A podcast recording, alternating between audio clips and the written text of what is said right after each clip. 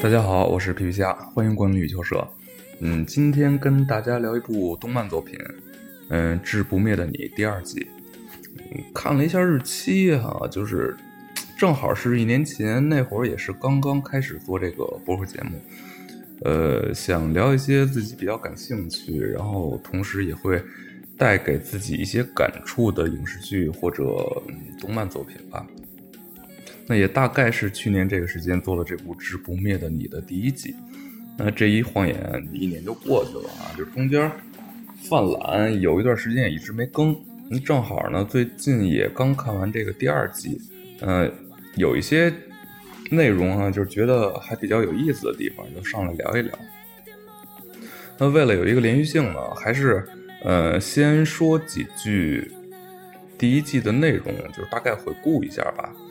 嗯、这个第一季故事发生在一个架呃架空的宇宙，呃说这个从外太空飞来地球一个球体，那这个球体会变成呃它所接触到的任何物体的样子。那但是有生命的东西是有一个先决条件的，就是要在这个生物死后啊，那这个球体才能变成这个生物的样子。那最开始是石头，那么之后是狼，那再之后是一个少年。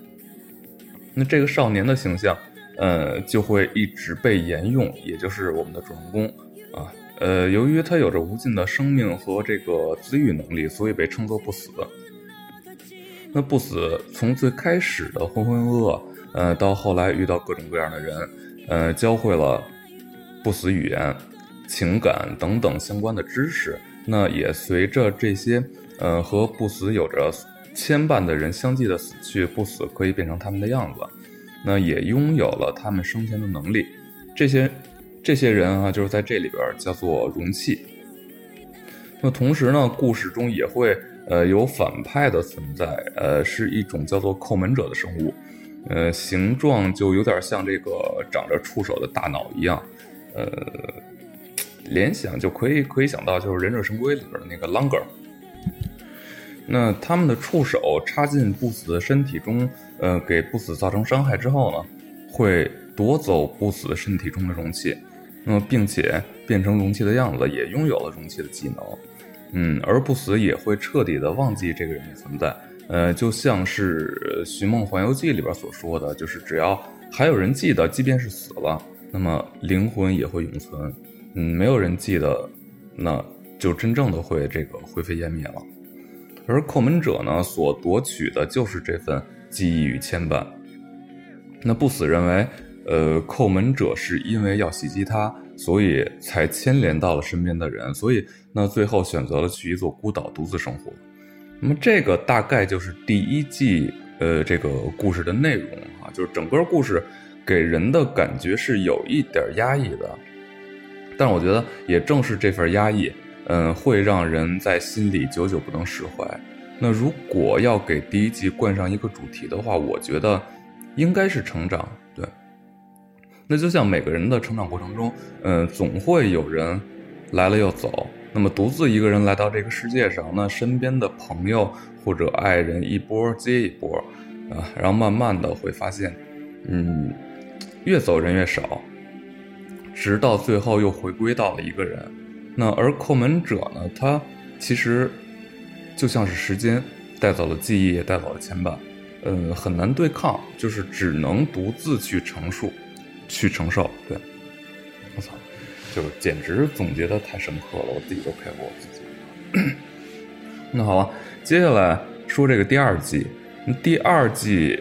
就是看着看着吧，就会有一种错觉，嗯、感觉不像是一个呃，就是不像同一个作者的东西了，因为里面悲伤的东西乍一看好像变少了，那增加了一些很喜感、很二逼的元素，对，就会显得有那么一点点奇怪。就是整个二十集，呃，就是那、第二季一共有二十集，就是整个二十集看完了以后，会觉得好像不如第一季，对。但是回过头来再仔细思考一下啊，就会，呃，发现好像他只是想要表达的主题变了，但是这个二逼的这个剧情下哈、好像也暗含着一些值得深思的地方。嗯，如果看过第一季的话，第二季嗯的故事内容相对来说要简单一点儿。嗯，主要说的就是在四十年以后啊，就是不死遇到了一个老朋友叫托纳利。那么托纳利呢，为了保护不死，被寇门者袭击死掉了。那不死，那之后就继续在人间游荡。那么故事就是从这儿开始的。呃，先要说到，就是这个第二季里边有一个组织和一个宗教。嗯、宗教呢叫做这个呃贝涅特教，算是这个世界唯一的宗教吧。就是因为不死有着超出常人的能力，那就被这个宗教定义为恶魔，呃，并通缉，因为呃他们是不允许有另外的神存在的。嗯，组织呢，呃，是这个第一季里边有一个算是小反派的一个角色吧，是他建立的，呃，被叩门者附身，呃，但是还能保持清醒，是这样一个存在。嗯，从第一代这个组织领袖开始，那就是他的目的就是想要和不死生下孩子，并保护不死。那么直到生下女孩为止，那就把身体中的叩门者，呃，再继呃就是继续寄宿在这个女孩身上，然后再和不死生孩子，啊，那么一直一直这样延续下去。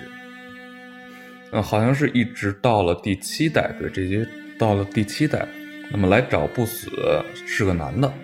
呃，叫那个卡库。那说他妈妈还没有生下女孩就已经死掉了，那迫于无奈，就只能由他来继承保护不死的任务，并在自己的身体里边那个寄宿寄宿了这个叩门者。嗯、并且他跟不死说了，在一个大城市里啊，有大量的这个叩门者的爆发。呃，于是不死就和卡库就去往那个城市。那在路上呢，遇到了本季的第二男主角。嗯，他是一个国王的王，呃，那一个王国的王子，叫做边仙王子。那边仙王子一心想要继承王位，于是就来抓这个通缉令上的不死啊。那边仙王子的出场，呃，他其实是一个二逼的形象出场的，就是特别像《海贼王》里边的那个二号，就是那个人妖，跳着舞很娘的就出来了。嗯，但是后面会交代啊，就是其实这个世界上有两个有非凡能力的人，一个是不死的，另一个就是变仙王子。那变仙王子他是可以看到幽灵的，就是那些死后还心愿未了、不想去往天国的人，那就会化作幽灵徘徊在世间。那所以，呃，边仙王子就可以看到不死的容器。呃，之后由于种种原因吧，这个边仙王子和不死又一同踏上了去往目的地的这个道路。在途中呢，有一个小王国，啊，这个小王国的这个公主马上就要因病去世了。嗯，不死为了抚慰这个国王啊，就复制出了公公主健康的肉体，但是以他的能力是没有办法让人复活的，也就是呃，只能只能制造出这么一个空壳。嗯，可他走后，这个奇迹出现了啊，就是公主复苏了，呃，苏醒过来了。那原来是这个边仙王子和公主的灵魂，因为边仙王子可以看到那个灵魂嘛，然后他们两个进行交流以后，才让不死做出了这个公主的复制身体，并让公主的灵魂附了上去，那么导致这个公主复活。那么再之后，在一个小镇里，他们又遇到了这个贝内特呃贝内特教的这个这个袭击，那不死被抓住并封入了一个嗯铁块后被浇筑了钢水。那边仙王子呢也被关了起来，不死在这会儿就像这个孙悟空在太上老君的那个炼丹炉里一样啊，就跑出来的同时也掌握了可以融化钢铁的这个高温，啊，掌握了这么一项技能。那就在边仙王子将要被处死的时候，那么不死跑出来救走了王子，并制作了一具假的身体，让所有人都以为王子已经死掉了。那随后他们来到了目的地，呃，在期间不死学会了如何制作大型物体，并在其中延伸自己的感官。那只要他的感官所延伸到的地方啊，就能他的那个身体就可以立即出现在那里。那不死呢，用这项技能把整个城市的所有建筑物都重新推倒了，重新建设了一次，为了去抵抗叩门者的袭击，那让自己可以延伸到这个城市的各个角落嘛。那最后与叩门者的战斗打响了，死了无数人啊。连不死也受到了袭击，并被夺走了所有的容器，他又重新变回了一个球体。呃，就在所有人都特别绝望的时候呢，边线王子牺牲了自己，那让球体与自己产生了一个连接。呃，不死苏醒过来的时候，发现自己变成了边仙王子的样子，那并且拥有了边仙王子的能力，看到了幽灵。呃，于是。这个不死把所有看得到的幽灵全都做了出来，就是把这个肉体做了出来，然后让所有人，就是可以让人复活了嘛？就那么在让所有人无数次的死而复生之后，战争胜利了。那么不死呢，也看着再次活过来的过去为他牺牲的这些朋友伙伴，然后露出了笑脸，并约定好，嗯，要在一个可以幸福生活的时代，让朋友们再次复活。那么。最后，嗯，不死把自己关在了一个地方啊，就是把身体延展到了整个世界，保护着整个世界。嗯，而他的朋友呢，也在许久之后，呃，以各自应有的命运离开了人世。嗯，到这儿其实第二季就结束了。然后，但是他最后有一个片花，就是呃，不死又又又醒过来了。当就是当不死再次出现的时候，已经出现了现代化的都市。那不死的说出了鱼、水果、好多人、食物、幸福的生活，我们终于来到了。那么到这儿，第二季就完结了，并在最后给出了第三季已经确定要制作的一个消息。呃，由于没有看过原著漫画哈，所以不知道呃后续的情节。呃，但看网上有看过的朋友，呃，说是。分古代篇和现代篇，那么也就是标志着，呃，古代篇的结束，就是在第二季结束以后，就古代篇就结束了。第三季的内容应该就是从现代篇开始。那也看了很多评论，呃，是说这部作品越到后边越水，有点烂尾的意思。那如果是这样的话，就是我还是希望，呃，动画可以改编的好一点嘛，毕竟它是一部很难得的优秀作品，对。那大体的剧情就是这样的，嗯，但其中有几个比较感兴趣的点哈，就来展开了说一下。第一个是，呃，情感方面，对，呃，主要就是这个边贤王子，呃，这个边贤王子呢，他在儿时，呃，在皇宫中遇到了一个女孩儿，呃，可以说是一见钟情，呃，他看到的女孩的时候就是。正在绣着一个手绢儿那边仙王子看得入迷了，就鼓足勇勇气去搭讪。那女孩看到边仙王子的时候就很恐慌、很惊讶。嗯，就是因为王子最开始就叫他是能看到幽灵的嘛，所以开始的时候我一直以为这个女孩也是幽灵。那也是因为就是那一集的画面处理的，嗯，有一点梦幻，给人的感觉就像是，呃，人的身上带着那种朦胧的状态。对，那之后。这个女孩就莫名其妙消失了，那边疆王子就很失落嘛。那第二天醒来的时候，却发现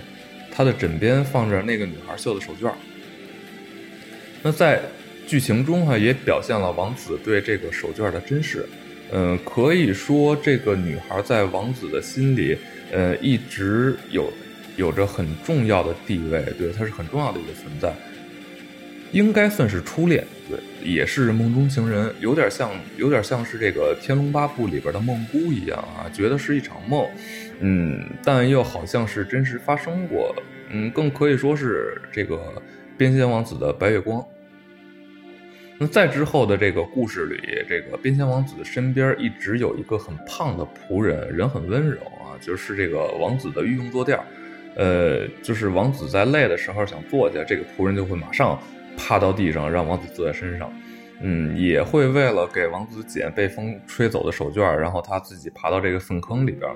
嗯，就是这样的一个存在。但但是这个仆人却没有一点抱怨，一直很开心，觉得，呃，就是自己可以对王子有用。那在之后剧情里边也慢慢知道，就是这个仆人呢，其实就是当初的那个女孩，呃，在之后，王子和仆人被抓起来，就关在两个呃互相看不到的笼子里边，每每天就是都会有人给他们送食物嘛。那么仆人就会一直把自己的食物分给王子。那过了很长时间，王子和仆人被救出来，王子看到了曾经那个女孩，就是因为在笼子里边一直把食物分给王子，所以一直饿肚子，那也就瘦了，又瘦回到原来的样子。呃，那王子就问他说：“为什么当初你要失踪？”那原来原来是就是他，嗯，儿时是这个皇宫里的下人生下的孩子，他是不允许和王子说话的。那所以当初王子和他搭讪的时候呢，就会呃很惊慌啊，也是因为王子和他说话了，所以他被赶出了皇宫。那么王子又问说：“那为什么我的枕边会有对你绣的手绢呢？”他说：“在小的时候啊，就是那个皇。”皇宫里边所有的房间，他都知道在哪儿，然后包括王子的，那也知道守卫的这个轮班的时间，那就在晚上趁机爬墙进入到房那个王子的房间里边，把手绢放到了王子的枕边。那王子又问，就是你为什么会变得这么胖？就是女孩说从小就喜欢吃甜食。被赶出皇宫以后呢，就是他们家旁边有一个非常好的那个甜品店。吃着吃着就变胖了，那还说，呃，原来饿肚子是真的会变瘦啊！就是那王子听了以后就很崩溃哈，就是也想到，就是一直以来被当成是男人的仆人，呃，一直给自己当坐垫啊，还进过粪坑，就是那种曾经的美好，然后，对吧？就是梦里的那个人，就是一下就支离破碎了。呃，如果我想，就是如果是韩剧的话，就是在这儿。他的情节剧情发展一定是这个王子和灰姑娘的剧情了啊，但是这里边并没有，也是我觉得特别有感触的地方吧。呃，边线王子就是很生气的这个对女孩大喊：“他们说你他妈放屁，就是你才不是那个女孩了！我喜欢的女孩怎么可能把自己吃成个胖子，对吧？作为一个淑女，怎么可能还会爬墙，还能进粪坑？滚滚蛋！那大概就这意思。嗯。当然，因为是动画片，最后它的结局还是好的哈，两个人还是呃走到了一起。但是，就是那一刻的处理啊，我觉得，呃，这才是一个就是跋扈惯了的王子应该有的样子啊，就是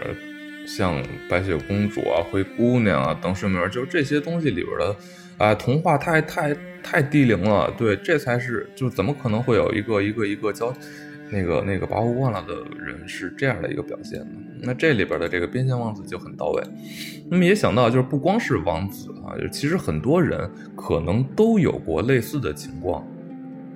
那曾经求而不得的白月光，那一直在心里有个位置，那留给他。但多年以后，嗯，真的机缘巧合的在一起了，或者睡过了以后，啊，才发现，操。哎，怎么和我想象的不一样？也就那么回事儿吧。对，大概就很失望嘛。大概就是这么一个一个感觉吧。嗯，所以我觉得，他这个才是爱情真正该有的样子。就是很多时候并不是想象的那么美好。对。那么再来说第二个是关于嗯复活这件事儿的一个讨论。其实，呃，在第二季里边。呃，不死最主要升级的是两个能力，一个是连接，一个是复活。那连接呢，就是之前剧情介绍里边就提到过了哈，就是把自己的身体与意识无限延伸出去，可以在呃所触及到的任何地方都可以瞬间出现。嗯，这一点就不多说了，主要说一下复活。其实关于死而复生这件事儿，在很多影视剧作品里边都有有所提及。对，就是这里边要嗯。提到东西方对于这件事儿上的看法的不同，一般来说，西方的影视剧作品里边或者文学作品里边啊，就是死人复活基本上都不会发生什么好事儿。呃，记得印象比较深的是这个